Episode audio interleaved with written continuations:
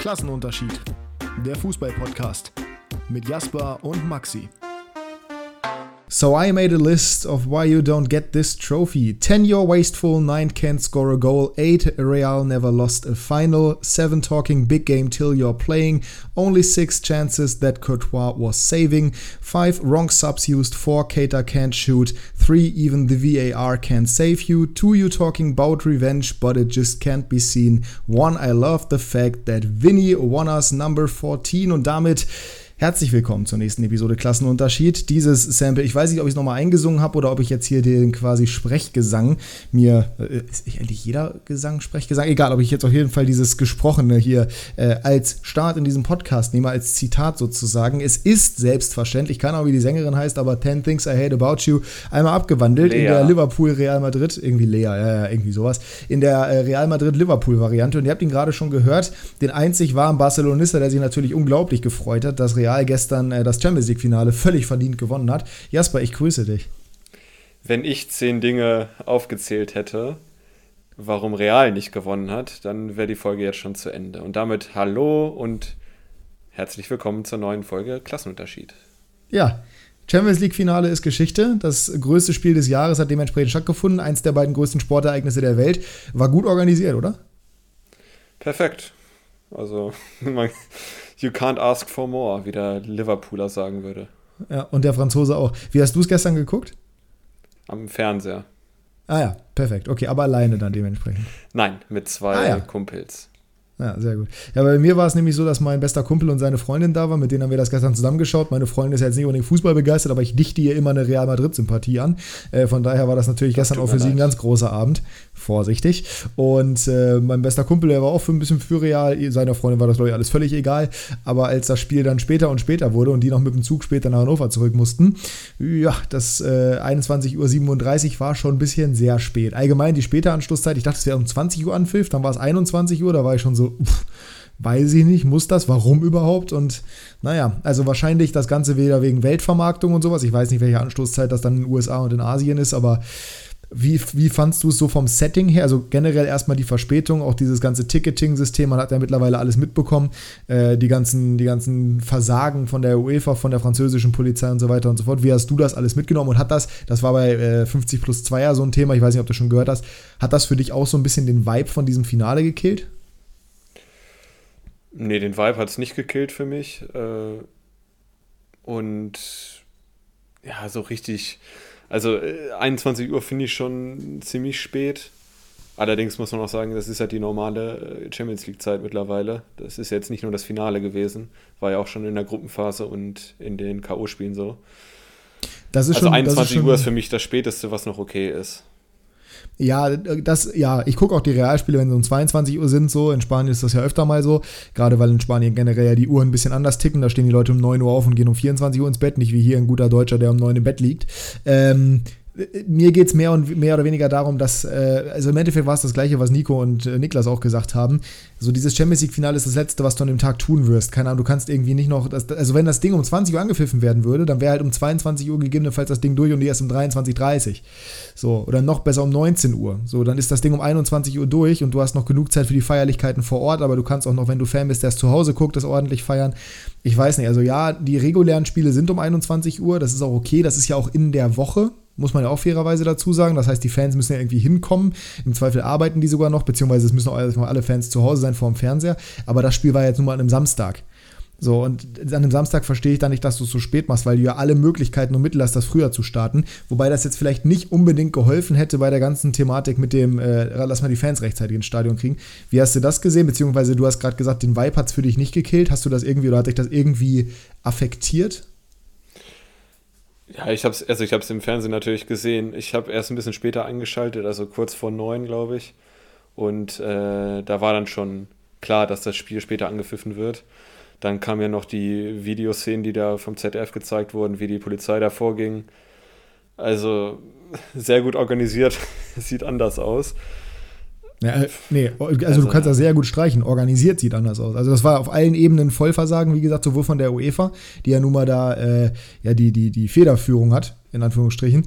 Und genauso aber auch von der französischen Polizei. Aber die UEFA hat es ja bereits in Tirana verkackt. 22.000 bei einem Finale als, als, Kapazität im Stadion ist auch Wahnsinn. Schön, dass Albanien mal ein Finale hat, aber das ist völliger Blödsinn.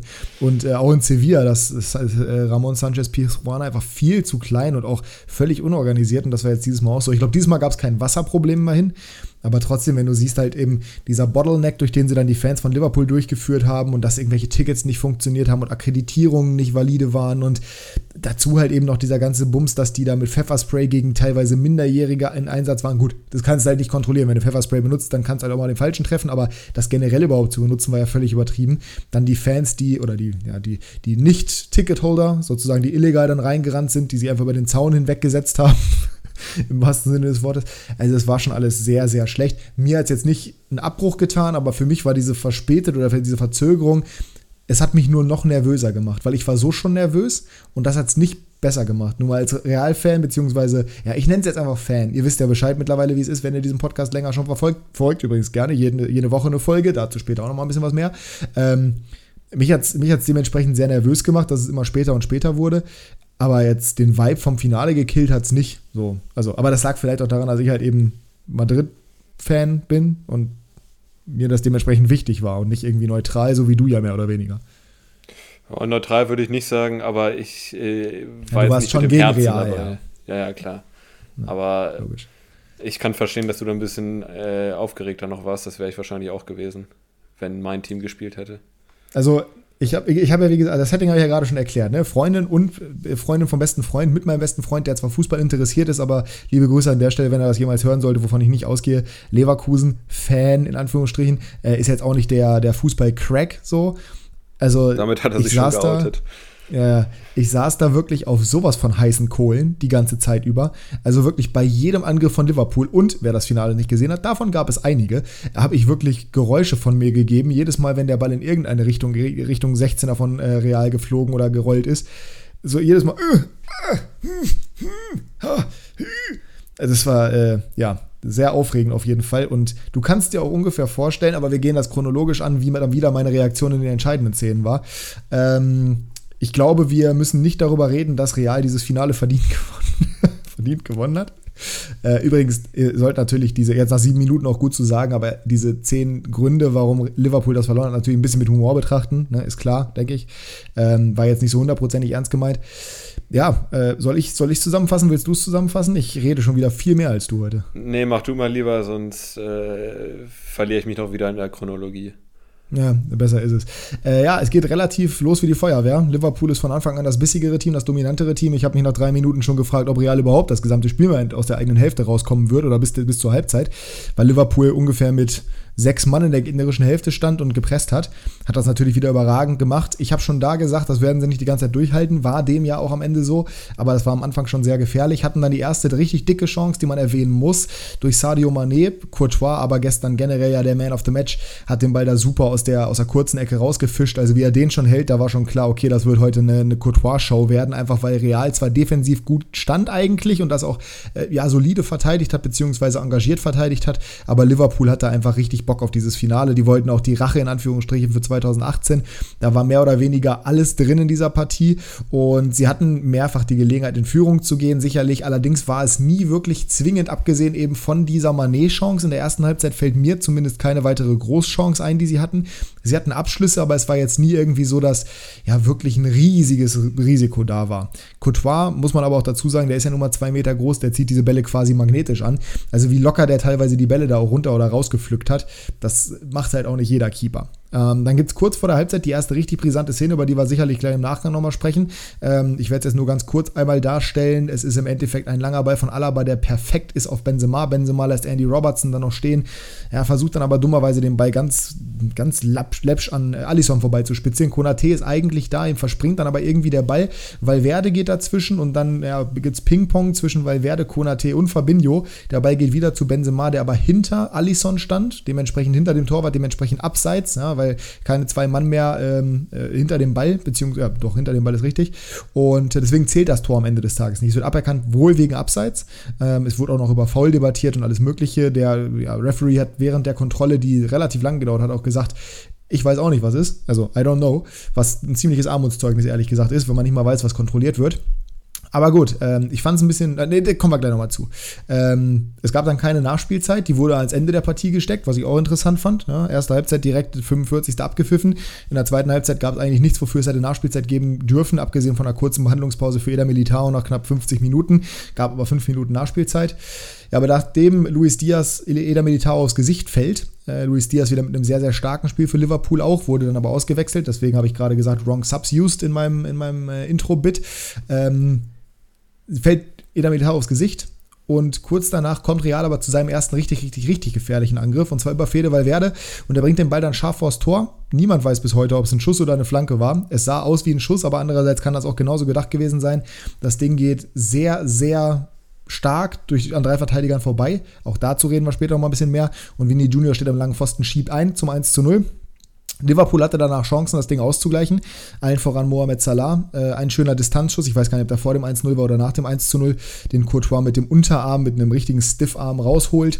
Dann gibt es noch eine andere dicke Chance, so knapp in der 80. Minute. Langer Ball auch wieder auf Salah, der den Ball unglaublich annimmt. Ich bin ja kein großer Salah-Fan, aber das war der absolute Wahnsinn. Geht dann aufs Tor, schließt mit seinem schwächeren rechten Fuß ab und Courtois wieder mit einem Monster-Safe. Dann gab es noch eine Kopfball-Querlage von Henderson, war es glaube ich im 16er. Äh, oder von Jota kann auch sein. Ähm, auf einen langen Pfosten mehr oder weniger also vom einen Pfosten zum anderen Pfosten. Courtois ist aber auch da wieder rechtzeitig da. Der Winkel für Salah wäre wohl zu spitz gewesen, aber Courtois holt auch den raus. Nabi Kate hat dann zwischenzeitlich nochmal eine riesige Chance, wo der Ball im Rückraum, er kann das Ding annehmen, wenn er möchte, äh, zieht ihn aber direkt mit dem Außenriss 18 Meter am Tor vorbei. Das war nicht unbedingt glorreich. Ja, und nachdem das eigentlich die zwingendsten Szenen war, hatte hat Real auch nochmal, fast 96 gesagt, ja, sehr gut, ähm, hat Real auch nochmal ein, zwei Gelegenheiten. Nichts super zwingendes mehr. Casemiro zwischenzeitlich nach einem Großfreistoß völlig frei vorm Tor, versucht aber nicht selber abzuschließen, sondern quer zu legen, hat das technisch nicht ganz hinbekommen, deswegen die Chance verpufft. Und ganz kurz vor Schluss dann Ceballos geht frei auf den Keeper zu, aber da hat er irgendwie seine fußballerischen Fähigkeiten, die er irgendwann mal besessen hat, völlig ad acta gelegt gehabt und äh, dementsprechend, ja, bei Betis irgendwie, ach, ich, ich, was auch immer da mit ihm los war, auf jeden Fall hat er den Ball nicht mehr quergelegt bekommen. Aber, wie gesagt, Liverpool jetzt mit mehr Schüssen, 24 zu 6, aber auch nicht mit so richtig, oder 24 zu 4 sogar, aber auch nicht mit so richtig zwingenden, abgesehen von denen, die ich gerade aufgezählt habe. Und dementsprechend äh, ist dann relativ zeitig nach 5 Minuten auch wirklich Schluss und Real gewinnt zum 14. Mal die Champions League, dank Vinicius Junior. Und witzig fand ich, auf äh, Twitter hat jemand vor vier Jahren oder sowas, als es um Vinicius Junior ging, gepostet, äh, Vini Junior wird 2022 Real zum Champions League-Sieg schießen. Vier Jahre später hat es sich bewahrheitet. Und das ist ein ziemlich, ziemlich starker Call, wie ich finde. Gut gealtert, der Tweet auf jeden Fall. der ist richtig gut gealtert. Ähm, wir gehen mal chronologisch durch. Erstmal, ich glaube, wir, wir sind uns einig, Liverpool war die dominante Mannschaft. Ich sag dir mal eins, vor dem Spiel ich, bin ich im Kopf durchgegangen und meinte, ich befürchte, oder wenn ich mir einen Ausgang des Spiels befürchte, dann, dann genau, genau, den. genau den. Liverpool dominant, hat Chancen, macht sie nicht. Äh, Real braucht einen starken Torwart, den hatten sie gestern. Und Real ist wie immer brutal effizient. Und genau davor hatte ich Schiss und genau das ist eingetreten. Und ich war so angepisst, die Minuten nach Abpfiff, aber ich war recht war halt, Ja, äh, gut, ich mag Liverpool und ich mag Real nicht. Das sind halt so die zwei Komponenten. Es war jetzt nicht so, dass ich ein Team sehr mag und das andere hasse, aber es war halt, ah, es hat mich schon wieder so aufgeregt, wirklich. Aber Gehen wir jetzt nochmal durch, ja. Ich will jetzt ja. auch nicht. Äh.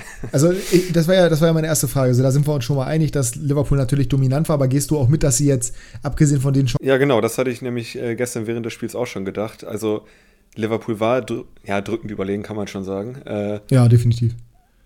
Großchancen würde ich jetzt sagen 4 zu 1. Also 1 für Real das Tor und dann kann man doch das äh, aberkannte Tor nennen.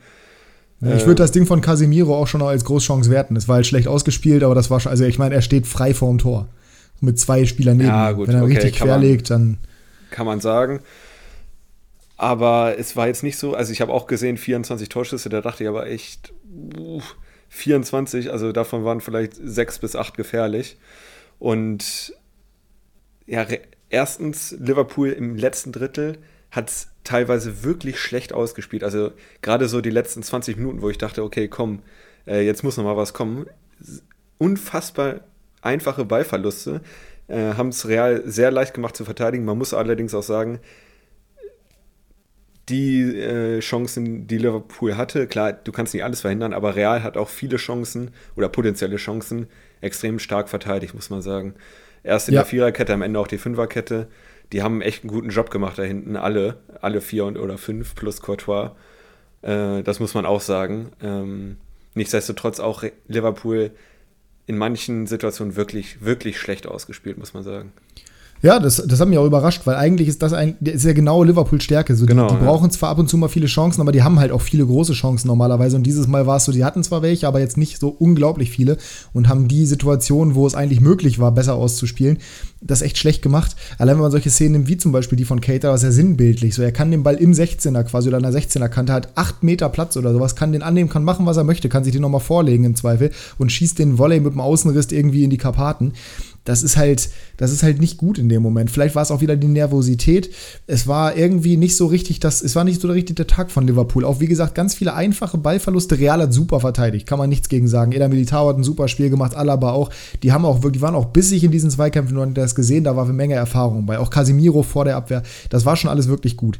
Aber nichtsdestotrotz erwartet man von Liverpool eigentlich mehr. Und ich bleibe auch dabei, das war ein Fehler von Klopp, den einzigen, der richtig auch, bei dem ich wirklich die ganze Zeit auch von Anfang an das Gefühl hatte, okay, der wird heute ein Tor machen, den auszuwechseln mit Luis Diaz. Weil der war sogar noch besser als Salah, meiner Meinung nach. Salah hat natürlich dann noch diese riesige Chance gehabt, die er nicht gemacht hat. Aber, also Luis Diaz war schon wirklich gut. Findest du wirklich? Also ja, ich fand ihn auch besser als Salah gestern, aber ich habe auch schon deutlich bessere Spieler von Diaz gesehen bei Liverpool.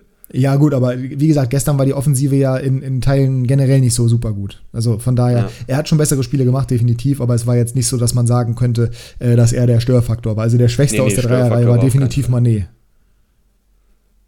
Der, der Schwächste, meinst du? Ja, ja. Ja, der unauffälligste, würde ich sagen, ja, das kann man schon sagen. Ja, und damit automatisch auch der Schwächste, weil normalerweise in solchen großen Spielen musst du auftreten. Bei Salah war es übrigens das elfte Finale ohne Torbeteiligung. Ne? Ich glaube also zumindest ohne Elfmeter. Äh, weiß nicht, inwiefern das wirklich äh, stimmt, aber das habe ich auf jeden Fall heute gelesen. Und ja, das, das spricht halt eben dafür, dass Real diese abgezockte Truppe ist. Ich meine, Modric, Kroos und so weiter, die haben jetzt das fünfte Mal die Champions League gewonnen. Die haben natürlich ein ganz anderes Erfahrungslevel und auch, also fand ich zumindest auffällig, und das hat man auch beim Gegentor dann später gesehen, die Defensive von Liverpool war zwar gut und hat das auch über Strecken gut gemacht, aber man hat schon auch die defensiven Defizite gesehen. Also man merkt schon, dass es in der Premier League vor allem so ist, dass Liverpool den Gegner extrem hinten reindrückt und die meistens gar nicht in diese Kontersituation laufen. Und wenn, dann steht halt meistens einer da, wie Fabinho oder Van Dijk, der das Ding abfängt. Aber wenn die wirklich mal in die Bedrängnis kommen, dann ist das teilweise echt nicht so richtig gut, was die machen. Also die haben zwar starke Verteidiger, aber das Offensivspiel ist bei allen Verteidigern, abgesehen von Konate, glaube ich, die größere Stärke als das Defensivspiel. Van Dijk würde ich da jetzt auch mal ausklammern, aber Van Dijk ist natürlich auch gerade, wenn er äh, relativ hoch stehen kann und wenn er das Spiel mitbestimmen kann, meiner Meinung nach am besten. So im direkten Zweikampf oder im 1 gegen 1 ist der sehr, sehr gut, aber, und das haben wir beim Tor auch gesehen, manchmal fehlt es da eben. Ja, und äh, du hast es eben schon anklingen lassen, die Außenverteidiger sind halt keine Verteidiger, ne?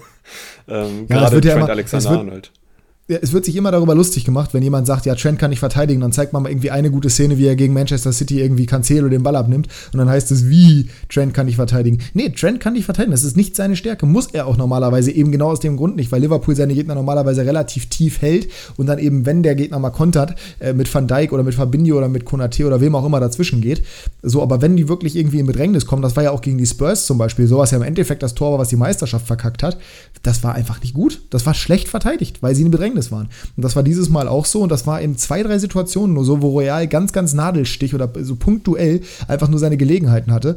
Aber man hat es daran halt gemerkt. Ne? Und wie du schon sagst, also ich kann das auch als, als äh, jemand, der für Liverpool war, nachvollziehen. Das ist genau der Ausgang, den man befürchtet hat aus Liverpool-Sicht. Aber es war für mich genau der Ausgang, wie ich gesagt habe, wenn Real das Finale gewinnt, dann so, weil sie sind als Underdog in dieses Finale gegangen. Man darf nicht vergessen, das war ja eine Umbruchssaison für Real. Man hat gar nicht damit gerechnet, dass man überhaupt einen Titel gewinnt, geschweige denn, dass man die Champions League und La Liga gewinnt. Die Champions League hat noch sogar der größere Titel. Also das war schon wirklich der absolute Wahnsinn. So, und von daher, ähm, es war klar, dass man da sich so reinstellen würde und auf seine Stärken sich verlagern würde, also das Konterspiel. Hat man gemacht, hat die Qualität gezeigt, hat gut verteidigt, hat einen Weltklasse-Torwart gehabt, der definitiv Man of the Match war. Und das reicht dann halt am Ende, ne? Ja. Ja, wie gesagt, es war genau das, was ich befürchtet hatte. Ähm, man muss allerdings auch sagen, letztendlich ist es auch verdient, weil du kannst keinen schwereren Turnierverlauf haben als Real, ne? Und du hast alle ausgeschaltet. Die waren schon mehrfach tot. Äh, sogar ich als Grundpessimist habe gesagt, als City drauf und dran war, das 2-0 in Bernabeu zu machen durch Grealish. durch zwei Top-Chancen. Da habe ich gesagt, okay, die sind tot. Selbst Real wird nicht mehr in der Nachspielzeit zwei Tore schießen. Zack, eines Besseren belehrt. Auch gegen Chelsea sah es ja so auch, auch, auch gegen PSG sah schon so aus. Und wenn man das alles noch umdreht, auch wenn ich sie nicht mag, dann haben sie es auch verdient. Das ist halt so. Ja. Also ähm, klar, wenn Liverpool jetzt gestern die Top-Chancen genutzt hätte, dann würde keiner mehr sagen, okay, es wäre unverdient. Aber also, es ist sagen genauso so, Sagen wir es mal so. Sagen wir es mal so. Als Sheriff im Bernabeu gewonnen hat, habe ich gesagt, das war unverdient. So, logischerweise, weil Real war das dominante Team, Real hatte die Chancen und Sheriff gewinnt in der 90. Minute durch einen glücklichen Distanzschuss mit 2 zu 1. Es war unverdient, meiner Meinung nach. Auch wenn sie am Ende gewonnen haben und auch wenn sie, auch wenn das okay ist. So, aber das war jetzt, und das sage ich auch als Real-Fan, das war nicht verdient, dass Real dieses Finale gewonnen hat. Aber der Matchplan ist eben aufgegangen. Der, der attraktivere, der bessere Matchplan war definitiv der von Liverpool. Aber wenn du deine Chancen nicht machst, dann verdient, also Liverpool hat den Sieg nicht verdient, weil sie ihre Chancen nicht genutzt haben und Real hat eigentlich für seine Spielweise den Sieg nicht verdient. Aber dann halt irgendwie doch, weil sie haben halt am Ende gewonnen und dieses eine Tor gemacht. Also es ist, ich tue mich schwer damit zu sagen, dass es verdient ist für Real, aber es ist auf jeden Fall nicht unverdient, sagen wir es mal so. Also. Ja, ist halt ein schmaler bisschen, Grad, bisschen, ne? aber. Genau wie hättest du anders mit Real spielen sollen? Ich meine, klar, das ist eine super Kannst Mannschaft. du nicht, nein, das Eben. war, nein, kannst du, kannst du gegen Liverpool nicht. Nicht gegen dieses Team, weil das ist ja auch genau Liverpools Spiel. Das hast du ja am Anfang gesehen. Wie gesagt, die ersten zehn Minuten habe ich gedacht, ich sehe nicht richtig, weil die so hoch standen. Ich hatte wirklich die Angst meines Lebens. So, ich bin, ich, ich saß auf dem Sofa und bin komplett in mich zusammengebrochen, teilweise bei den Aktionen, die die hatten. Auch weil die teilweise, wie du schon gesagt hast, echt schlecht ausgespielt hatten. Da habe ich ganz andere Räume und Läufe gesehen, die sie gar nicht genutzt haben. Was natürlich immer noch was anderes, wenn du auf dem Feld stehst. Klar, am Fernseher kannst du das leicht sagen, aber da war ich wirklich teilweise erleichtert, dass sie so ausgespielt gespielt haben, nur, weil, also auch die Abschlüsse, die Präzision der Abschlüsse teilweise, abgesehen jetzt mal von dem Ding von Manet, da, das war schon echt der Wahnsinn. So, und ähm, wenn du da als Real irgendwie anders rangehst und von Anfang an versuchst mitzuspielen, dann läufst du halt in Konter und Liverpool ist ja auch eine Kontermannschaft gleichzeitig. Also, das ist halt momentan das mitbeste Team der Welt. Die beiden besten Teams der Welt heißen aktuell Manchester City und Liverpool. Nur das Team mit dem größten Herz heißt Real Madrid. Und das hast du halt in diesem Champions League-Finale gesehen. Corazon Grande. El Corazón Grande de los Madridistas. Ähm, genau, so, wir kommen mal jetzt hier, weil wir, wir labern auch schon wieder lange um den heißen Brei rum, kommen wir doch erstmal jetzt zum, zum Tachelen. Ähm, Abseits-Tor Benzema, wie hast du es gesehen? Ich war komplett lost. Wir hatten nämlich äh, zwischenzeitlich das Spiel so im Hintergrund laufen und dann kam das Tor, da dachte ich nämlich bei dem Tor, das kann jetzt wirklich nicht sein. Da kommen wir wieder dazu, äh, Spielverlauf so wie befürchtet und dann noch so ein Aya-Tor. Aber äh, gut, da war ich wirklich richtig angepisst. Ähm, aber ich habe ehrlich gesagt nicht verstanden, warum es nicht gezählt hat. Also ich hätte es gegeben. Ja, pass auf, ich, ich komme nochmal mit der genauen Erklärung. Also erstmal der Ball von Alaba über die gesamte Abwehrkette hinweg ist halt genau das, was Liverpool schlecht aussehen lässt, weil auch wie Benzema da im 16er Robertson aussteigen lässt. Also es ist ein langer Ball und die Abwehr ist komplett entblößt und danach konnten sie es nicht mehr verteidigen. Das hast du ja gesehen. Sie waren einmal ja. unter Druck und wie sie das in Anführungsstrichen gelöst haben, das war ja keine Lösung. Das war also allein, dass dieses Ding nochmal zu Benzema kommt, ist ja bezeichnend. Das ist genau dieses Ding, wenn Torwart auf Benze, wenn Benzema auf den Torwart zuläuft, dann hat der Torwart Eier flattern. Und so war es da. Ein langer Ball, Benzema steht immer frei vom Tor, ist irgendwie noch in der Situation drin und ganz Liverpool hat Angst, dass der Ball nochmal zu ihm kommt. So sah es zumindest aus. Ähm, also Benzema legt den Ball vorbei an äh, Alisson, Konate kann klären, kommt sich dann irgendwie in die, also keine Ahnung, was er da gemacht hat, auf jeden Fall kriegt er den Ball nicht weg. Dann kommt Valverde, Valverde berührt den Ball, versucht zu schießen, zu passen, was auch immer. Das heißt, die also das war zumindest die Erklärung, die für mich aber nicht greift. Das kann ich schon direkt mal sagen und da haben sehr viele mir auch zugestimmt. Sehr viele haben natürlich wieder gesagt, äh, das ist doch die klare Erklärung und hier Liverpool und alles. Nee, Leute, beim besten Willen. Also Arsene Wenger und die ganzen, also fast jeder, den, den man irgendwie so offiziell gelesen hat, der hat gesagt, das, das kann nicht zählen. So, Colinas Erben und auch Manuel Gräfe sind natürlich sehr stark, dann irgendwie eine Lösung zu finden, wie der Schiedsrichter recht gehabt haben könnte. Du findest im Zweifel, wenn du irgendeinen Weg suchst, findest du auch immer irgendwie eine Lösung, eine Entscheidung eines Schiedsrichters zu rechtfertigen. Aber in dem Fall war es eigentlich völliger Blödsinn. Ähm, Valverdes Schussaktion ist als maßgebend und da stand Benzema im Abseits, weil vom Fabinho geht der Ball dann ja im Endeffekt zu äh, Benzema. Und das war von Fabinho kein deliberate Play. Also es war sozusagen keine absichtliche Aktion. Ob das jetzt stimmt, ob man das so sehen muss, weiß ich nicht, weil in meinen Augen versucht er das Ding zu klären und versucht den Ball irgendwie von da wegzukriegen, auch unabhängig davon, dass Valverde da schießt. Zumal Valverde ja schießt, dann geht der Ball zu Fabinho, dann zu Konate und von Konate prallt der Ball nochmal zu Fabinho und erst dann geht er zu Benzema. Also da waren ja drei Kontakte zwischen. Und wenn man sich das Ganze auch nochmal in der Wiederholung anguckt, was ich mehrfach getan habe, weil ich sehr sauer war, dann verstehe ich nicht, warum das nicht zählt. Also Gref hat auch gesagt, das ist völlig zu Recht aberkannt, Colinas Erben, wie sie halt so sind, sowieso, jeder Schiedsrichter hat immer recht und äh, auch viele deutsche Experten in Anführungsstrichen, beziehungsweise auch die Moderatoren haben dann ja gesagt, ja, klar, wurde zu Recht aberkannt, aber nur weil das irgendwie Schiedsrichter-Experte sagt oder weil das die Entscheidung des Schiedsrichters am Ende des Tages ist, heißt es ja nicht automatisch, dass das die richtige Entscheidung ist. So, es gibt ja auch durchaus Fehlentscheidungen, die durchgewunken werden. Und das war für mich so eine, weil du kannst mir nicht erklären, dass Fabinho den Ball in der Situation nicht klären wollte. Fabinho wollte den Ball in der Situation klären, ob Valverde da rangeht oder nicht. So, und deswegen ist dieses deliberate Play, also sozusagen, dass er absichtlich den Ball klärt. Ja, aber wie gesagt, man kann immer irgendeinen Weg finden, das so auszulegen, dass das Ding am Ende nicht zählt. Ne? Äh, zumindest war das einer der äh, Gründe, der mich dann sehr entspannt gemacht hat, weil danach habe ich gesagt, okay, das Schöne ist, Real kann jetzt dieses Champions League-Finale nicht mehr verlieren. Weil wenn sie verlieren, kann man immer sagen, ja, nur wegen dieser Entscheidung. Und wenn sie gewinnen, dann kann niemand irgendwie sagen, dass Liverpool den Schiedsrichter auf seiner Seite gehabt hätte. Äh, dass Real den Schiedsrichter auf seiner Seite gehabt hätte. Weil dann hätte dieses Tor gezählt. Das heißt, danach war es für mich schon mal deutlich entspannter als vorher. Vorher war ich die ganze Zeit übelst angespannt. Nach dieser ersten Chance, nach diesem Tor war ich zwar sauer, aber deutlich entspannter. Ich weiß nicht, ob du das nachvollziehen kannst, wie ich das gerade erklärt habe. Ja, ist auch ein bisschen Trotz dabei, ne? Das war, ja, das war, klar, das war nur, aber das ist ja für, das ist für mich meine persönliche Wahrnehmung. Halt. Ich, ich konnte dann sagen, okay, alles klar, egal was hier passiert, Real geht hier als Moral, Moral High Horse. Real geht als mhm. Moral High Horse aus diesem Spiel raus. So, und ähm, ja, also nach der Erklärung, die ich dir jetzt gerade geliefert habe, wie siehst du das? Ja, ich bleibe dabei. Für mich jetzt zählen sollen. Müssen, soweit will ich mich nicht aus dem Fenster lehnen, aber Ja, ist halt immer dieses Thema Regelwerk, ja. ne? Ja, ich auch. So, und das ist halt, da kann man halt immer auch argumentieren. Wie gesagt, wenn du irgendwie eine Regel findest, kriegst du es meistens irgendwie verargumentiert, dass ein Tor nicht zählt, wenn es irgendwie eine strittige Entscheidung ist. Du kannst aber genauso gut in die andere Richtung argumentieren. Das ist eine Auslegungssache und das ist Fingerspitzen. viele Grüße ans Handspiel an dieser Stelle, ganz genau.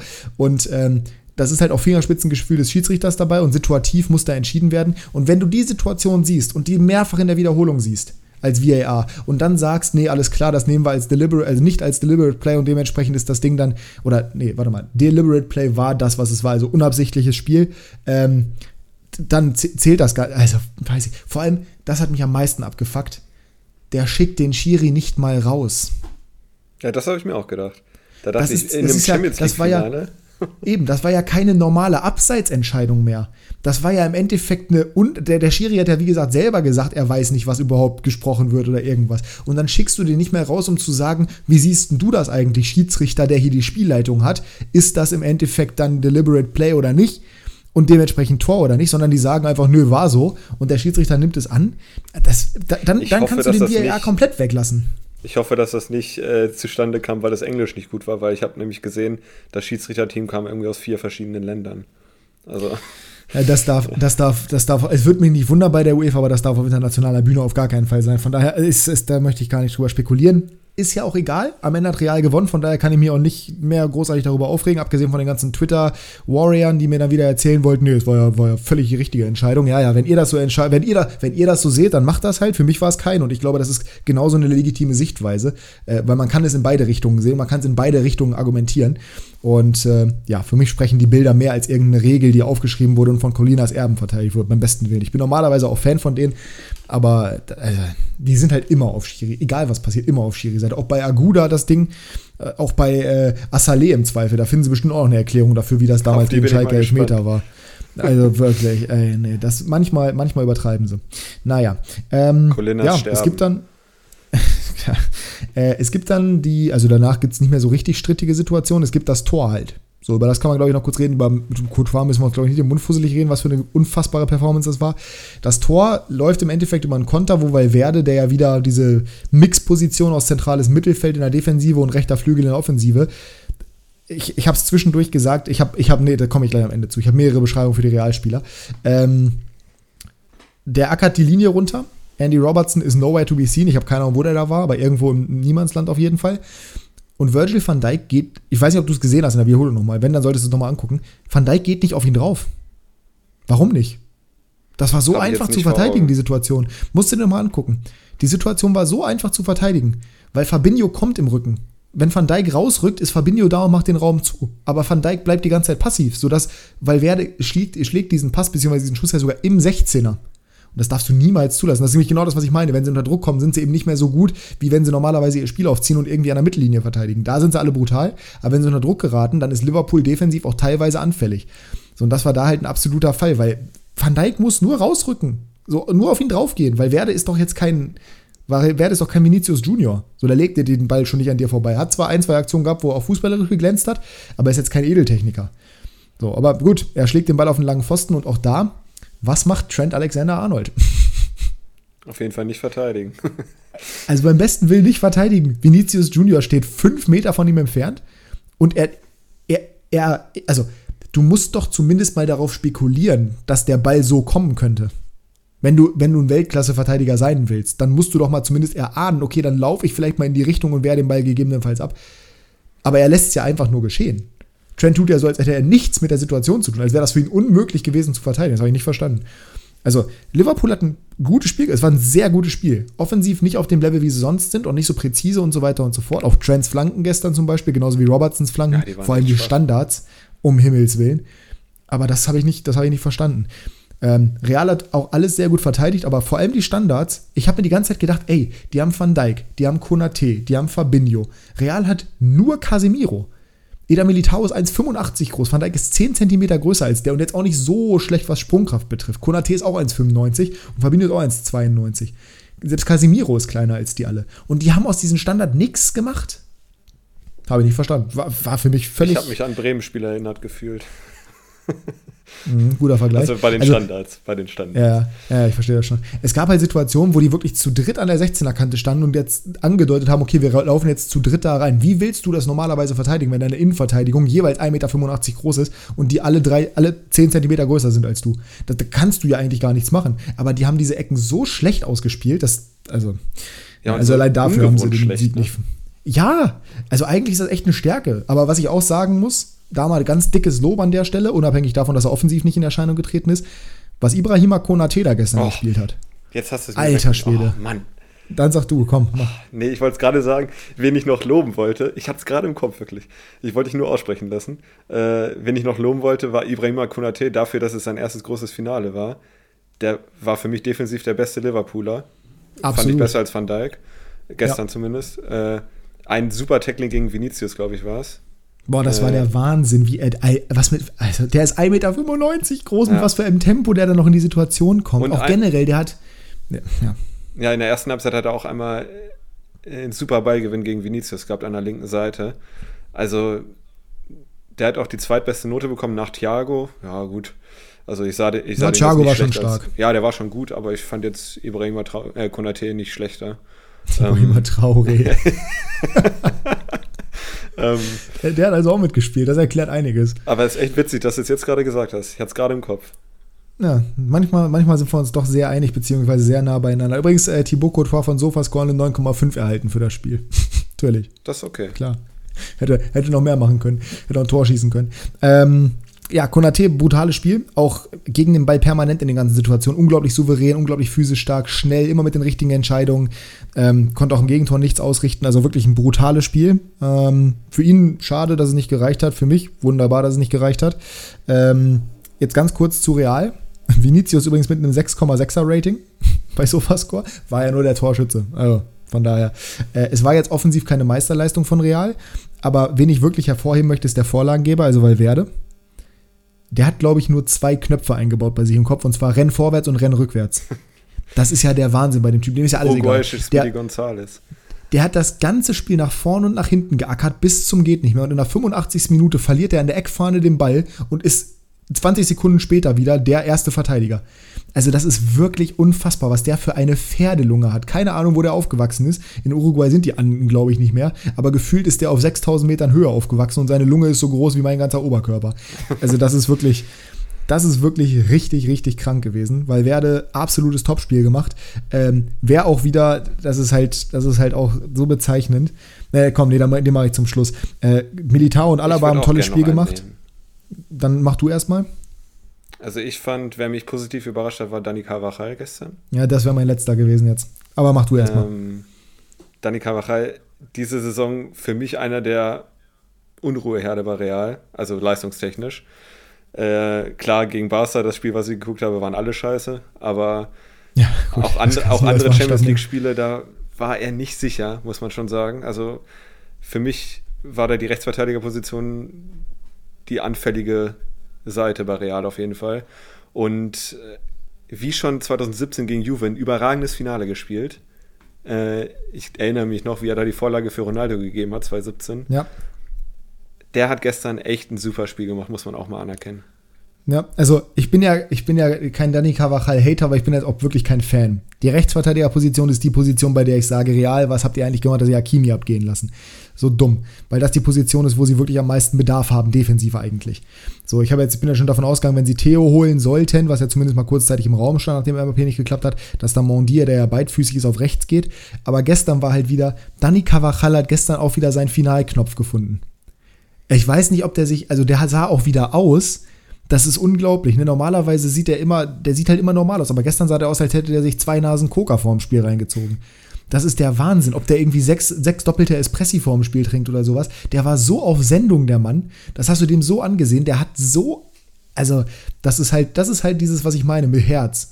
So, der ist vielleicht nicht mehr der allerbeste und hat nie sein komplettes Potenzial erreicht. War zeitlang mal wirklich einer der besten Rechtsverteidiger. Mittlerweile ist er nicht mehr auf dem Level. Aber was der gestern gespielt hat, war ja Wahnsinn. Der hat ja auch keinen leichten Gegenspieler gehabt. Luis Diaz ist ja wirklich in seiner Höchstform aktuell. Auch wenn er jetzt gestern nicht so stark war, aber das lag auch zu großen Teilen daran, dass Cavachal einfach brutal alles wegverteidigt hat. Das war schon wirklich gut. Wie man auch hervorheben kann, auf der einen Seite Thiago, auf der anderen Seite Kroos, weil die waren die beiden Maestros. Modric hat auch kein schlechtes Spiel gemacht, aber wie Kroos das Tempo diktiert hat, boah, zu Kroos kommen wir ja gleich nochmal. Aber das war, das war ganz großes Tennis, auch bei Thiago, der ein super Spiel gemacht hat, der ja nur 80% irgendwie Fähigkeit in seinem Fuß hatte, weil er noch irgendwie gespritzt wurde vor dem Spiel. War jetzt auch irgendwie, ne, Klopp hat gesagt, ja, wurde halt gespritzt, wir waren froh, dass das Spiel eine halbe Stunde später losgegangen ist, damit es dann, ne, damit es dann passt. Ja, das kann man auch so sagen, ne, wir reden ja immer davon, dass äh, Verletzungen verharmlost werden im Fußball und dass das eigentlich nicht so gut ist, aber ja, mein Gott, also ich meine, wow, Champions League Finale. Ja. ja. aber kann man mal, kann man mal so locker drüber hinwegtäuschen. Ist ja keine. Ähm, ist ja keine Kopfverletzung gewesen. Da übrigens sehr, sehr wild, dass, ähm, aber gut, die hatten halt auch niemand auf äh, Nacho jetzt da reinwerfen können, aber äh, Militao jetzt da in die Ohr auswechseln müssen nach dem Ding, wo Diaz ihm, hast du die Szene gesehen? Ja, ja. In der Wiederholung? Wie Diaz ihm da ins Gesicht fällt, in Anführungsstrichen, oder wie der Kopf eingeklemmt wird, da dachte ich auch so, Alter, dass der sich nicht die Nase gebrochen hat. Wahnsinn. Ähm, der war ja dann irgendwie später nochmal Dizzy, irgendwie 75. oder sowas, hat sich dann ja auch mal kurz hingelegt und ja. behandeln lassen. Ähm, kann ich auch verstehen, wenn dir so ein Mensch auf, aufs Gesicht fällt. Aber, und wenn du 1 ja. führst. Das kommt noch dazu. Da war übrigens Courtois der Beste. Courtois hat auch einmal die Ecke gefangen und dann ist er in, in Konates Armbeuge gefallen. Das hat ihn mhm. anscheinend so irritiert, dass er erstmal eine Minute liegen bleiben musste. Da saß ich hier und das ist ja tatsächlich bei mir in allen Richtungen so. Ich hasse es. Deswegen hasse ich auch Jordan Henderson so unglaublich dolle. Ich hasse es, wenn reklamiert wird und wenn irgendeine Scheiße erzählt wird. So, auf dem Platz. Und egal welche Mannschaft. Ich habe mich so über Courtois aufgeregt in der Situation. Ich habe gesagt, ja, natürlich ist das clever, aber es ist halt einfach auch asozial. Steh auf, Junge. Du machst so ein gutes Spiel, machst dir doch nicht kaputt. Mach dir doch nicht alle Sympathien kaputt. Steh bitte wieder auf. Du bist in seine Armbeuge gefallen. Da war nix. Das, das ist, naja. Ähm, Wurde ja nachgespielt. Ja. Die, die fünf Minuten Nachspielzeit gab es auf jeden Fall noch. Äh, hier das Zitat übrigens: Klopp erzählt, dass Thiago Schmerzmittel gespritzt wurde und danach sein Fuß taub war. Keine kritische Nachfrage dazu. Völlig normal. Cool. Ähm, passt sehr gut. Ähm, ja, und am Ende schlussendlich zum Spiel kann man dann noch sagen. Achso, ganz kurz: Casemiro, auch wieder brutales Spiel gemacht, wie so oft. Ich habe ja mehrfach gesagt, der wichtigste Spieler bei Real neben Benzema und Courtois in der Saison. Ähm, zumindest seit der Rückrunde. Vorher war Groß der wichtigste. Der hat auch eine brutale Saison gespielt, bis zur Winterpause ungefähr. Danach wurde es ein bisschen schwächer, aber äh, dann kam halt Casemiro rein. Die Chance, die er hatte, ne, wo er quergelegt hat. Mhm. Ich habe mich so totgelacht, ne? Hast du gesehen? Du, also, ich weiß nicht, ob man sich die nochmal angucken kann, aber wenn du die Möglichkeit hast, guckst du nochmal an, wie er da anläuft. Wie er da reinläuft. Der ist ja irgendwie von 25 Meter vorm Tor gestanden, einfach durchgelaufen. Junge, da würde ich mir aber auch nicht in den Weg stellen, ne? Wenn der, also der ist ja wirklich nicht schnell, aber wenn der erstmal im Laufen ist, da ist er wie ein Wasserbüffel, da, da, da machst du ja gar nichts. Also da kann sich auch ein Van Dijk in den Weg stellen, der wird einfach nur aus dem Weg gerammt.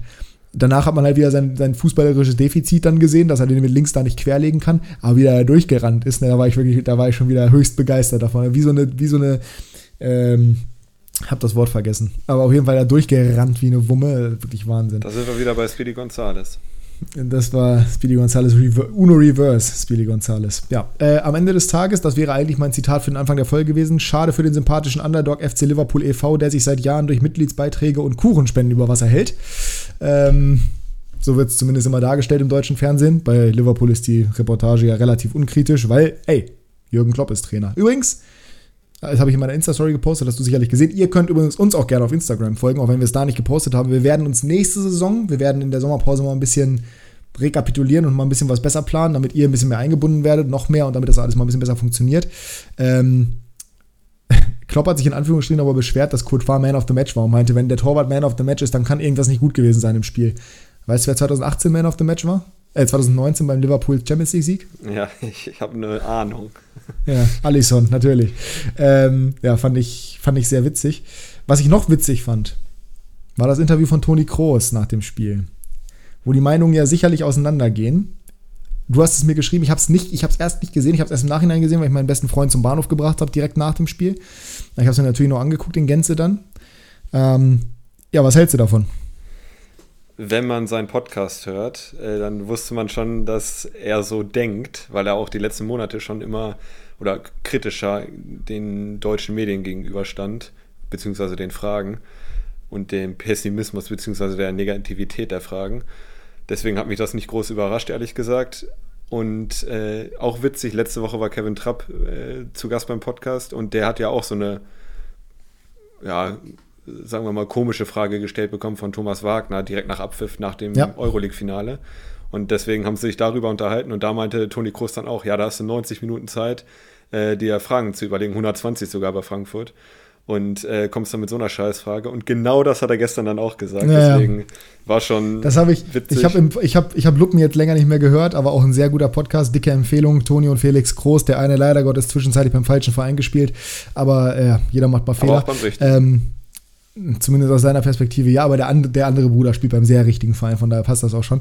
Ähm, ja, also ich, ich bin ja, sagen wir es mal so, wenn das Jürgen Klopp gemacht hätte, wäre der dafür so gefeiert worden. Das kannst du dir nicht vorstellen. Weil aber Toni Kroos das macht, Querpass Toni, über den nur Scheiße geschrieben wird in Deutschland und der halt generell der erfolgreichste deutsche Fußball aller Zeiten ist, vielleicht The German Goat, Deswegen wird natürlich sofort wieder so getan, als hätte er dem jetzt irgendwie den Kopf abgerissen. Ich fand die Reaktion völlig legitim, weil wie respektlos kannst du denn sein? Der gewinnt seine fünfte Champions League und du stellst dich dann und er fragt dich nur, ja, Liverpool hat schon ein krasses Spiel gemacht, ne? Sag mal, also da musst du doch auch wirklich, da, also, da denkst du doch nicht weiter als drei Meter Feldweg. Sagen wir mal so, nach der ersten, also die erste Frage fand ich noch okay, äh, dass er da gesagt hat, okay, ähm, Liverpool hat ja schon ein starkes Spiel gemacht. Habt ihr damit gerechnet? Okay, das kann ich noch verstehen. Eine Frage, ja. aber dann die nachfolgende Frage auch und danach noch eine. Also, das fand ich dann auch too much. Äh, deswegen ich kann ich die, die Reaktion auch nachvollziehen. Ich fand die Reaktion absolut königlich, vor allem, weil er genau das Richtige. Er ist ja nicht einfach nur weggestimmt, hat gesagt, die deutschen Journalisten sind alle scheiße, sondern die deutsche Presse, das ist ja, also deutsche Presse ist ja der wichtige Punkt dabei. Es war ja wirklich, es war halt ZDF. So, muss man auch einfach mal so sagen. Und wie gesagt, ich habe mich in der Halbzeit schon, ich habe da derbes Feedback für bekommen auf Twitter, habe den Feed dann auch stumm geschaltet. Ähm, aber ich habe halt gesagt, dass dieser Clown da gesagt hat, äh, der, der Clowns-Moderator, der da irgendwie äh, moderieren durfte, dass äh, das völlig zu Recht zurückgenommen wurde. Das Tor halt doch einfach die Fresse so. Nur weil Gräfe das sagt, so, der sagt doch einfach, es war eine strittige Situation, das Tor wurde zurückgenommen und nicht völlig zu Recht zurückgenommen. Hals Maul. So, und dass der dann natürlich so eine dumme Frage stellt, ja, oder drei dumme Fragen, ja, okay. Aber Groß hat ja auch nicht einfach nur gesagt, hier, keiner darf jetzt mit mir mehr sprechen, sondern hat gesagt, komm, Laura, mach du weiter. Und wenn man das Interview mit Laura von Torra gesehen hat, das war super. Die hat ihn auch, das, das, das war authentisch, das war genau das, was du sehen wolltest. Und wenn ihr nochmal die Gelegenheit habt, schaut euch auf YouTube einfach das 3-Minuten-Video von The Zone an. Man kann The Zone für vieles kritisieren. Klar, die, die, die Mitgliedsbeitragserhöhung äh, und so weiter und so fort. Alles legitim aber die machen einen guten Job. Wenn du siehst, wie danach dem Spiel Alaba Richtung, also wie erstmal groß interviewt wird, Alaba kommt dann dazu, sympathisch rübergebracht, nicht zu nervig, nicht zu aufdringlich, nicht einfach nur, einfach locker, einfach als wenn sie Menschen wären nicht als wären sie weich gewaschene Fußballer, die sowieso nur vorgefertigte Antworten geben. Also genau das, was man ja eigentlich haben möchte, außer es ist Toni Kroos. Ne? Ähm, und auch wie Alaba dann nach dem Spiel nochmal da vorne hinkommt und mit Sandro Wagner kurz quatscht und äh, mit Sami Kedira und äh, Wagner noch fragt, ob man mit in den Flieger nach, Paris, äh, nach Madrid steigt und so. Alaba auch einfach ein unglaublich sympathischer Spieler, dem ich das unglaublich gönne, dass er die Champions League gewinnt. Du kannst so vieles so einfach, so richtig machen, indem du dich einfach nur nicht verhältst, als wenn du permanent versteift sein müsstest. Als wenn du permanent nur diese Standardantworten und Standardphrasen hören wollen würdest und auch nur die Standardfragen stellen würdest. Wenn du einfach locker bist, wenn du einfach natürlich bist und einfach mit dem Flow gehst und einfach wie, wie Dirk Große Schlafmann oder wie der Vogel heißt bei Schalke da nach dem Aufstieg. Der hat ja auch nur Fragen gestellt, die, das war ja auch nicht irgendwie, ja, äh, war ein schwieriges Spiel, oder? Nee, darum geht's doch in dem Moment. Ich scheiße, ob es ein schwieriges Spiel war. Groß hat gerade seine fünfte Champions League gewonnen. Stell nur einfach Fragen, wie schön es war, das mit seiner Familie im Stadion zu sehen, wo die das erste Mal da war, vollzählig, weil die Kinder ja noch nicht geboren waren beim letzten Mal, glaube ich. Zumindest nicht beide. Es ist doch, das ist doch viel besser, das ist doch viel schöner. Genau sowas willst du doch als Fan auch haben und nicht, ja, war ein schwieriges Spiel. Äh, wir sind froh, dass wir es am Ende gewinnen konnten. Liverpool hat ordentlich Druck gemacht, aber das ist halt Real Madrid. Wir haben halt ein großes Herz. Ja, toll, das bringt mich doch nicht weiter als Fan. Ich will doch hören, ja, war es unglaublich. Ich komme gar nicht klar. Ich weiß gar nicht, wie ich hiermit umgehen soll. Das ist der Wahnsinn. Ich will doch die richtigen Emotionen hören. So, und deswegen, also, großes Kompliment an Laura von Torra, die ich teilweise schwierig finde, aber die mir immer sympathischer wird oder sympathischer, mein Gott, weil sie einen richtig guten Job macht als Moderatorin. Und wer sich wirklich über dieses Interview aufgeregt, ihr habt wirklich alle so einen Stock im Arsch, Alter, geht nach Hause. Aber ich finde auch The Zone schon länger das Maß aller Dinge, klingt das ein bisschen viel, aber ähm, Doch, die, sind, so. die sind am nächsten dran an den Spielern und an den Zuschauern auch, finde ich. Also, die Dinge, also ich weiß nicht, warum The Zone The Zone heißt, aber sie Sprache. hätten. Genau, da, genau. Ich weiß nicht, warum The Zone The Zone heißt, aber wenn sie sich nach der Mixed Zone benannt hätten, dann würde das passen. Weil die sprechen normal, die sprechen nicht so hoch, hochgestochen und wie gesagt, diese vorgefertigten Fragen und Antworten immer, sondern die sind nah dran und die sind halt menschlich. Und die kitzeln auch das Menschliche aus den Spielern raus. Und da kann man noch so viel kritisieren mit den Beiträgen und so weiter und so fort. Ich finde, die machen einen super Job. Und ich habe auch mich nie dazu geäußert, dass die Mitgliedsbeiträge erhöht wurden, weil ich es völlig okay finde. So, ich, wir leben in Inflation hier. Es kostet übrigens auch Butter mittlerweile 3,79 Euro, zumindest die gute von Kerrygold. Oder 2,79, keine Ahnung. Ähm, ja, ich, ich fand das Interview völlig legitim, was er gemacht hat. Und ich fand die, also der wurde ja auch teilweise sehr dafür gefeiert, aber teilweise gab es ja wieder diese typisch spießigen deutschen Stimmen. Aber das sind halt auch die, die, ich habe auch gelesen, ja, sorry, aber wenn du fünfmal Champions League-Sieger wirst, zweimal mit Bayern, dreimal mit Real, dann beeindruckt mich das nicht. Ja, okay.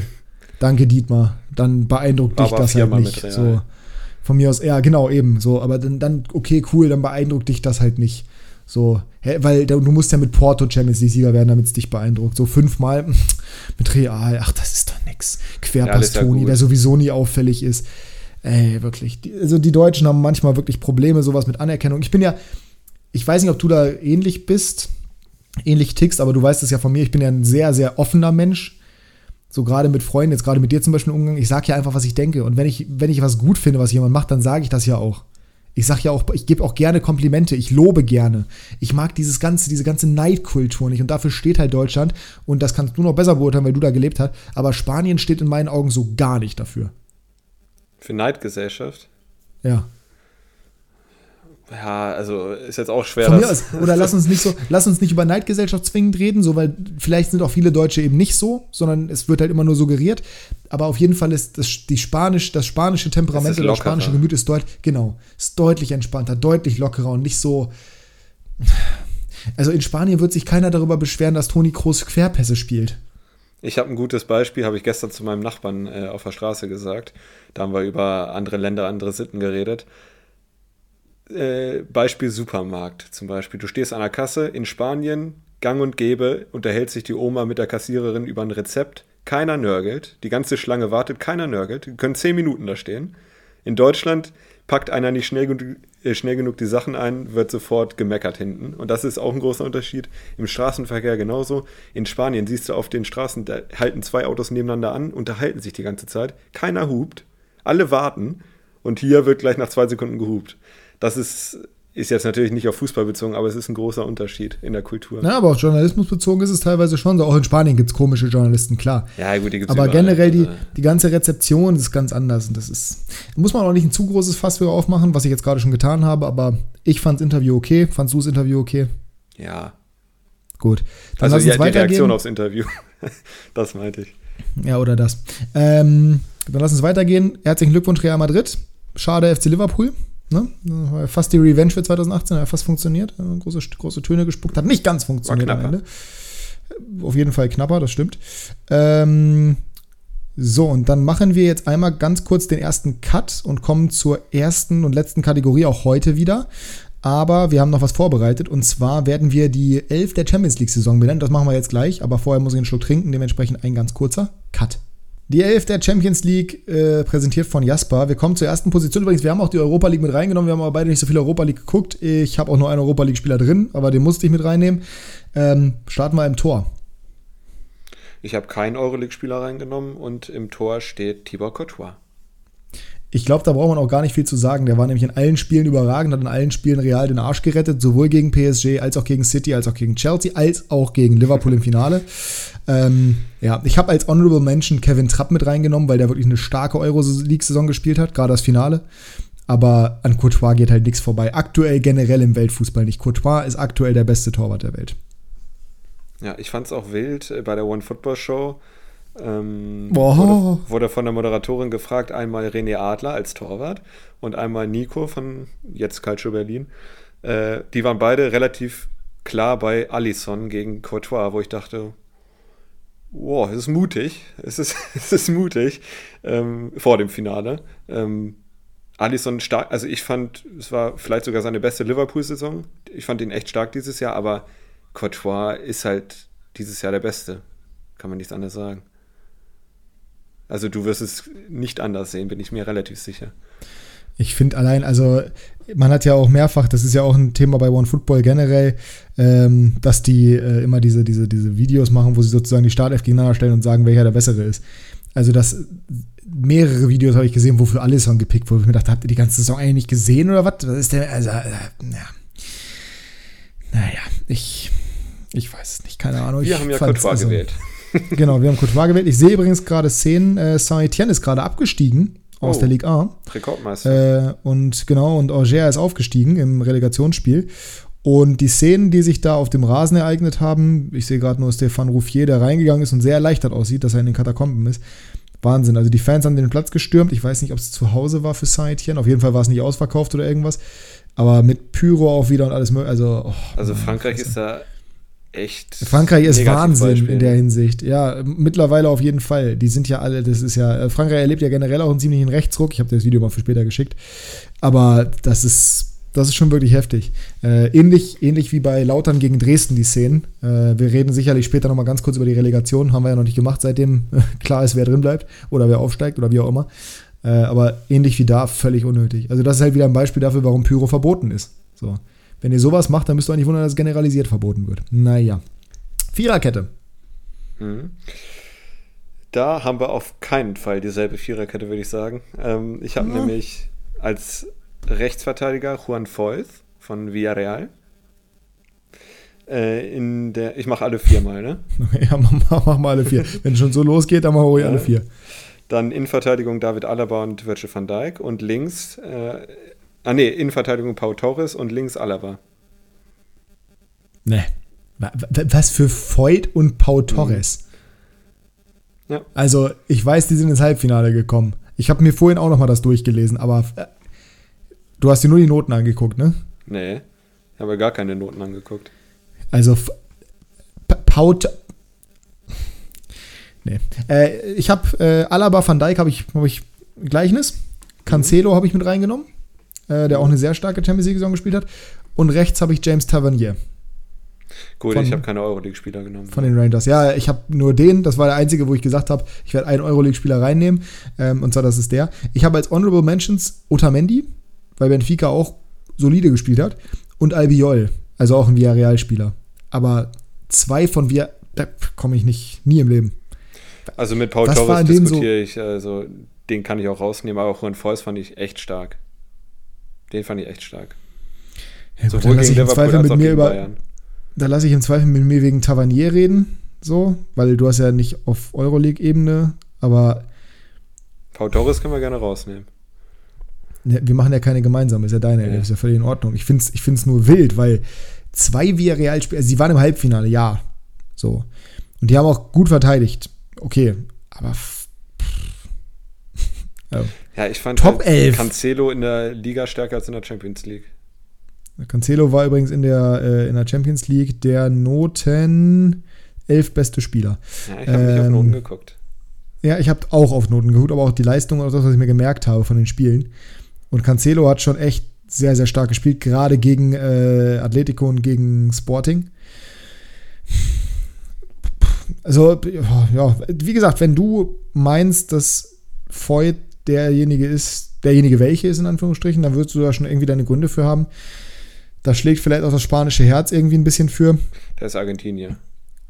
Ja, aber ich meine wegen Villarreal. Also. Aber gegen, gegen Bayern äh, verletzt, ausgewechselt, verletzt ausgewechselt im Rückspiel, eine 6,0er Bewertung. Oder was im Hinspiel? Im nee, Hinspiel ausgewechselt, im Hinspiel ausgewechselt, verletzt und im Rückspiel äh, eine 6,1er Bewertung und eine gelbe Karte bekommen. Der schlechteste der Viererkette mit weitem Abstand von der Note her. Ja, und äh, im Halbfinale war er. Ich gucke nur auf die Noten jetzt, ne? Weil ich, ich habe Raul Albiol ja auch reingenommen. Aber der, also ich, da habe ich nie auf die Noten geguckt. Bei Albiol habe ich ihn ja nur als Honorable Mention. Äh, auch da der schlechteste in der Viererkette, beziehungsweise nicht der schlechteste, ist Tupinian der schlechteste, weil er ein Eigentor gemacht hat. Und beim Rückspiel 2 zu 3 auch wieder mit Abstand der, äh, der schlechteste Spieler, was die Bewertung angeht. 5,8. Also. Ich, mir ist okay. Ist, ist okay. Ich fand den auch nicht schlecht, aber jetzt niemals Top 11 würdig. Aber wenn du das sagst, dann ist das ja, dann ist das ja deine Meinung. Das ist ja völlig legitim. Dafür machen wir ja diese Elfen. Eben. Es ist ja interessant, darüber zu reden. Gegen Juve hat übrigens im Hinspiel gar nicht gespielt. Nee, im Rückspiel hat er nicht gespielt. Im Sieg. Ja, ich hatte ähm, erst Paul Torres drin und dann habe ich äh, Trent Alexander nämlich äh, rausgestrichen, habe dafür Freud reingenommen. Hätte ich vielleicht Paul Torres rausstreichen können und dann irgendwie Freud auf links stellen können. Ja, ich habe TAA auch noch, ich habe TAA auch noch aufgeschrieben, zumindest als Honorable Mention, aber ich wollte eigentlich nur zwei nennen. Aber ja, du kannst TAA natürlich immer auch mit reinnehmen, aber ich habe mich dann für Van Dijk entschieden, als Liverpool-Spieler und Vertreter dementsprechend. Ja. Mhm. Äh, lass uns weitergehen zum Mittelfeld. Soll ich diesmal anfangen? Ich, ich warne dich schon mal vor, dass ich 4-2-4 spiele. Natürlich sehr realistisch. Mhm. Äh, mein Dreier-Mittelfeld: KDB, Modric und Fabinho.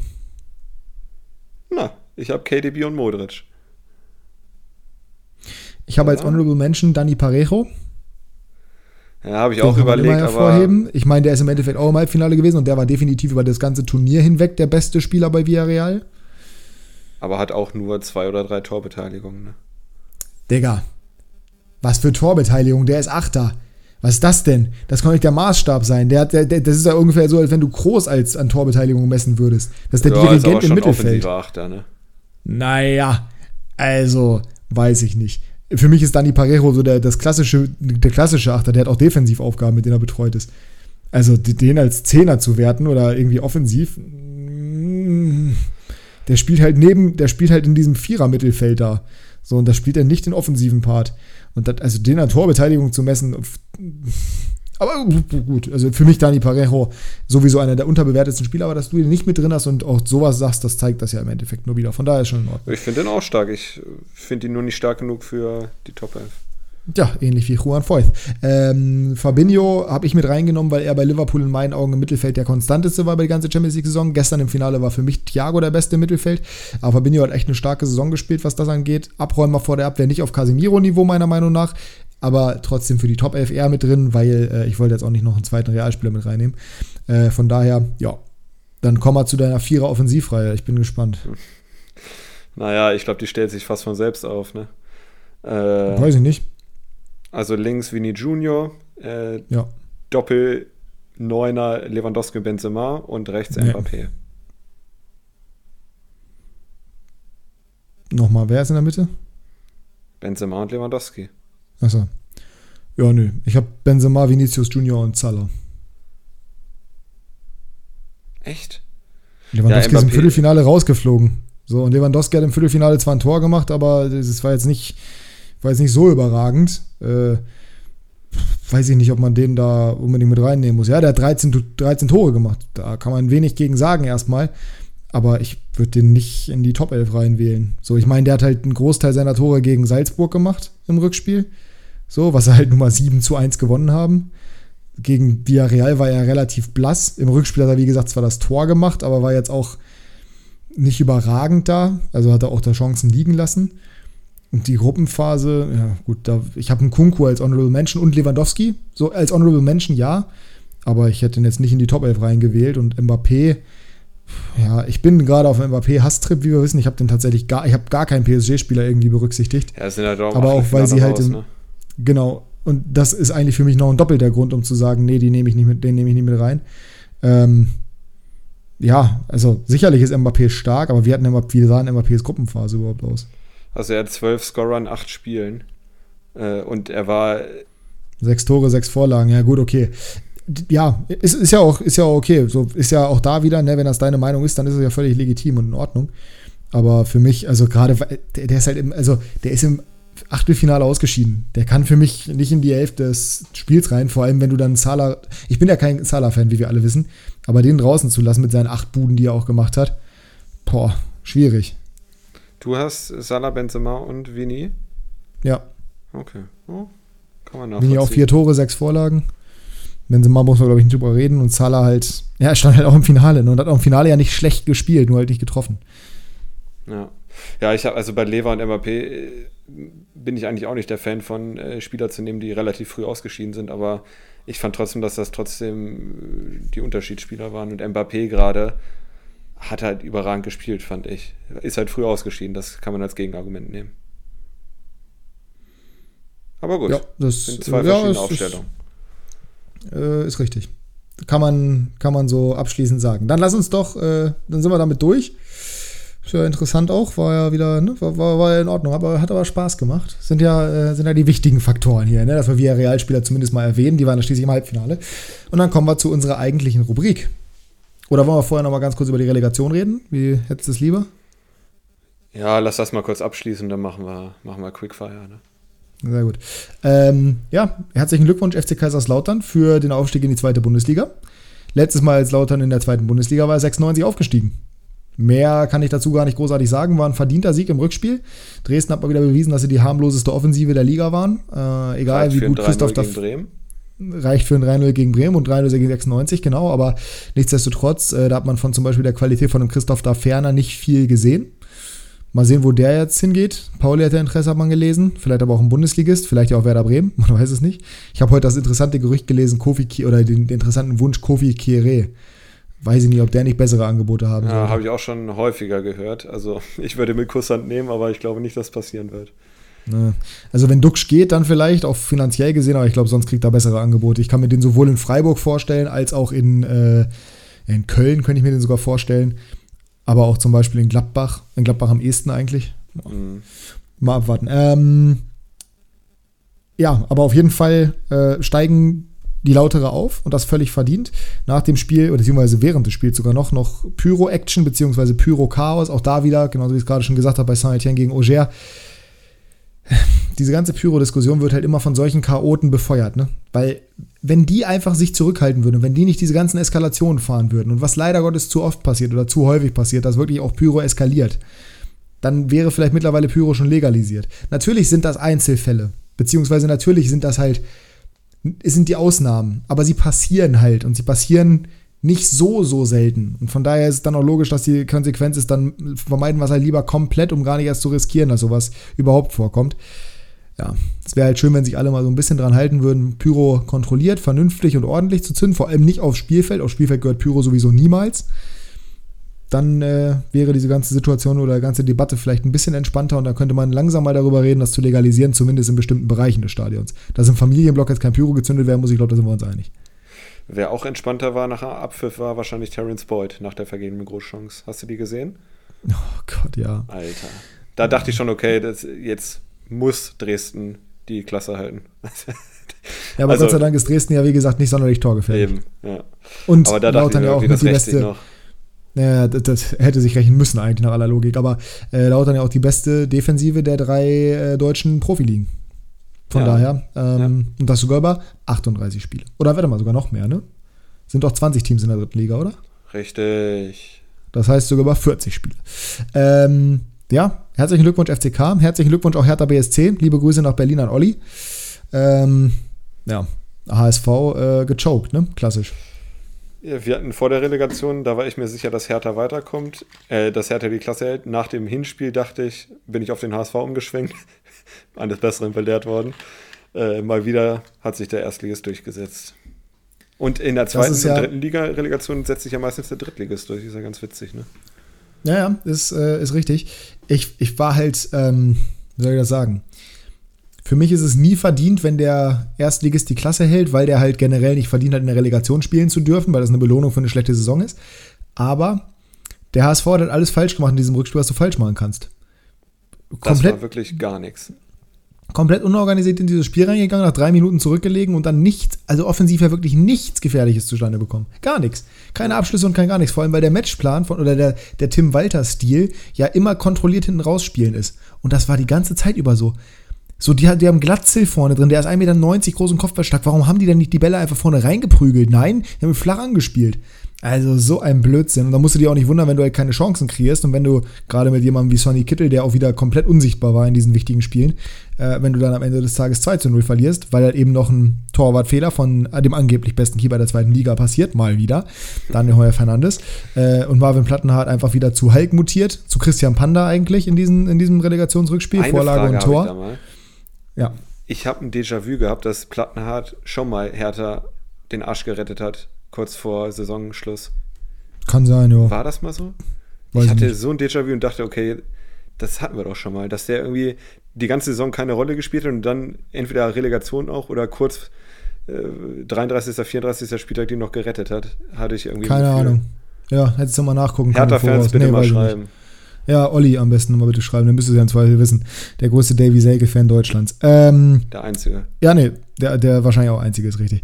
Nee, aber ja, wie gesagt, ich bin nie der Meinung, dass ein Erstligist das verdient, aber trotzdem Glückwunsch nach Berlin für den Klassenerhalt.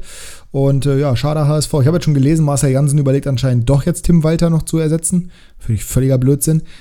Nur sollte Tim Walter an seiner Flexibilität arbeiten, was dieses spielerische Konzept Alexander angeht. Zorniger Vibes, ja. Nur mit spielerisch funktioniert es halt nicht. Und äh, wo er auch mal drüber nachdenken sollte, ist sein Bart, weil mittlerweile sieht er wirklich aus, als wenn er in der, äh, in der, in der Penny-Doku vom Kiez mitspielen würde. Ist es eine Penny-Doku? Es müsste Penny-Doku ja, sein. Ja, es ne? gibt einmal Penny und einmal Tankstelle. Ja, ja, also das ist ja beides quasi nebeneinander. Aber auf jeden Fall, er, er hat langsam leichte Kapitän zur See-Vibes. Äh, das weiß ich nicht. Ist nicht so geil. Am Anfang der Saison sah er noch deutlich fresher aus, Passt ohne dass er diesen Hamburg. Rauschebart hatte. Bitte? Passt aber nach Hamburg, in der Hansestadt. Naja, er hatte ja auch vorher, vor der Saison hatte er auch einen Bart, aber dieser Rauschebart ist jetzt, na, weiß ich nicht.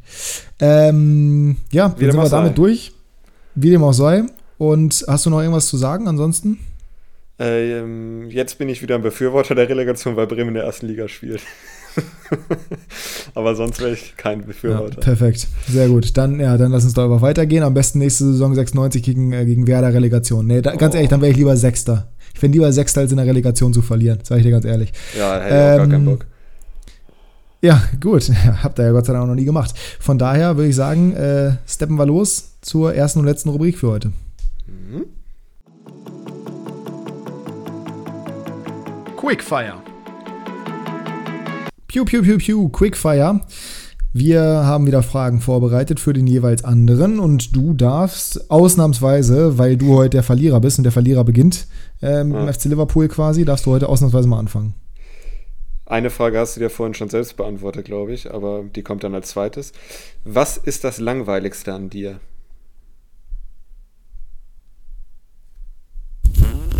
Ich bin generell übelst der langweilige Typ, glaube ich. Also ich habe ein relativ langweiliges Leben. Uff. Äh, ja, okay. so ehrlich, wie gesagt, ich bin da, ich bin da jetzt nicht sonderlich, ich, ich brauche brauch da nicht viel zu kaschieren. So. Deswegen sind meine Vlogs auch immer relativ eintönig und ich kann nur irgendwelche Sachen erzählen, weil so viel erlebe ich in meinem Leben nicht. Das Langweiligste an mir, charakterlich oder generell? Mach mal charakterlich. Boah, charakterlich. Ich bin, ich bin relativ unspontan, glaube ich. Ist das langweilig? Ich glaube, das ist schon langweilig, ne? Oh, also du kannst mir jetzt nicht sagen, komm mal irgendwie um 16 Uhr, du kannst mir jetzt nicht um 14 Uhr schreiben, komm mal 16 Uhr vorbei, wir gucken irgendwie eine Runde WM-Halbfinale in Katar. Curling. oder Curling.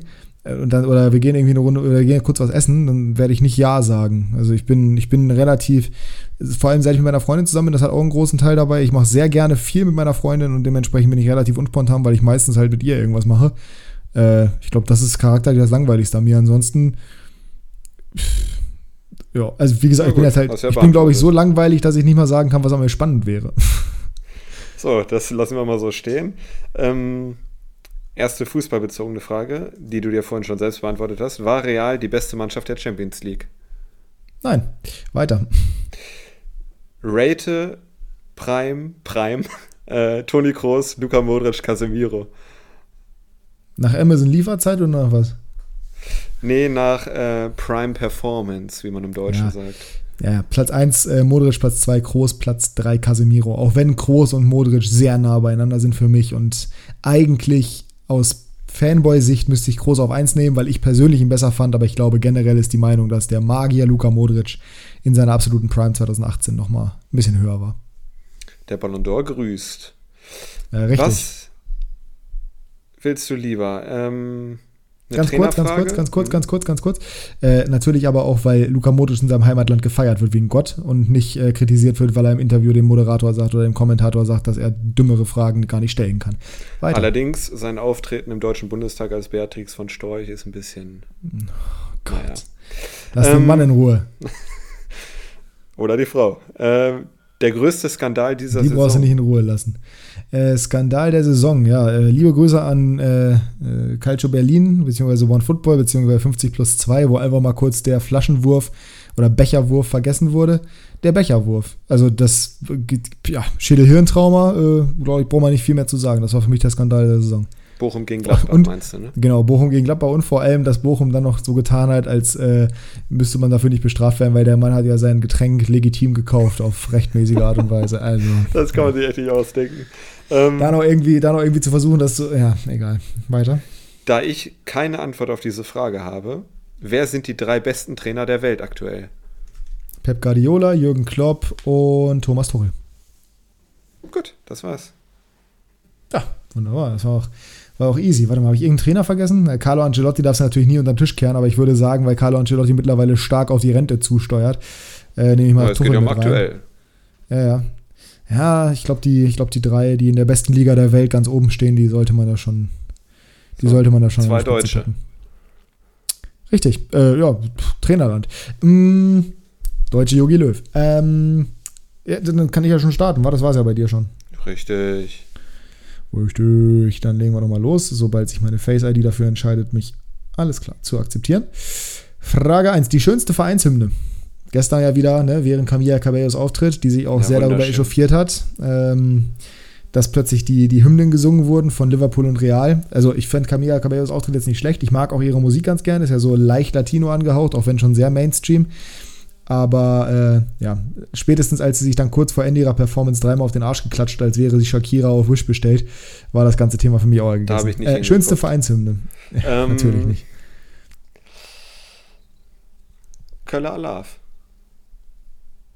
Okay, ja. Finde ich gut. Äh, ja, ich, ich, ich, liebe, ich liebe die Madrid-Hymne, ich mag die 96-Hymne, ich finde die Werder-Hymne auch sehr, sehr geil. Ähm, aber es gibt viele schöne Hymnen. Ranke die folgenden Duos. Nicht nach Prime, sondern aktuell. Äh, Das eine hebt sich Aktuell, automatisch okay. auf, aber ist egal. Genau. Äh, Müller-Lewandowski, Mané Salah, Vini Junior und Benzema und Neymar und Mbappé. Mm. Ganz aktuell würde ich sagen. Oh. Äh, also 1 und 2 ist für mich klar. Es ist Quickfire, deswegen schieße ich jetzt einfach los und sage Mané Salah 4, oh. äh, Müller Lewandowski 3, ähm, Neymar Mbappé 2 und 1 Vini und Benzema. Wobei Neymar Mbappé sehr viel von Ne- äh, Mbappé abhängig ist. Mhm. Äh, ja, ja, ja, okay. Ich, das ist deine Antwort, ist in Ordnung. Ähm, welche ist die coolste Trikotnummer und warum? Ich weiß nicht, ob wir die Frage schon mal hatten, aber ich stelle sie trotzdem. Die 7 ist meine Lieblingszahl, unabhängig von CR7 und von MD7. Äh, Oh Gott. deswegen, ja, die 7 fand ich immer schon am besten. Oder 17, aber eher die 7. Ich habe gerade ein Bild gesehen von Shireen David im Stadion. Das Die war schon immer Liverpool-Fan. Nee, Ala Madrid hat sie Real-Fan? geschrieben. Achso. Ja, aber, also, um Himmels Willen. Also, oh Gott, äh. Aber es ist auch natürlich meinerseits nicht so ganz klug, während dieses, äh, während dieses Formats hier einmal kurz auf Twitter abzuschweifen, weil jetzt muss ich verzweifelt hier gerade wieder meine ganzen Tabs schließen, um irgendwie meine Da sieht man mal, wie finden. wichtig dir das hier ist. Da ich, mir ist das alles super wichtig, Jasper, und dementsprechend möchte ich auch sofort fortfahren, sobald ich es geschafft habe, dir noch folgenden Song zu schicken. Ganz wichtig zwischendrin. Ähm, die, was hat für dich die höhere Ästhetik? Eine hohe Flanke, die zum Torerfolg führt, oder eine flache Flanke, die zum Torerfolg führt? Wenn es natürlich eine schöne und gute ist.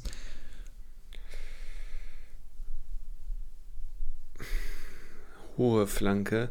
Hohe Flanke ist oftmals verbunden mit einem Torwartfehler. Deswegen sage mhm. ich flache Flanke.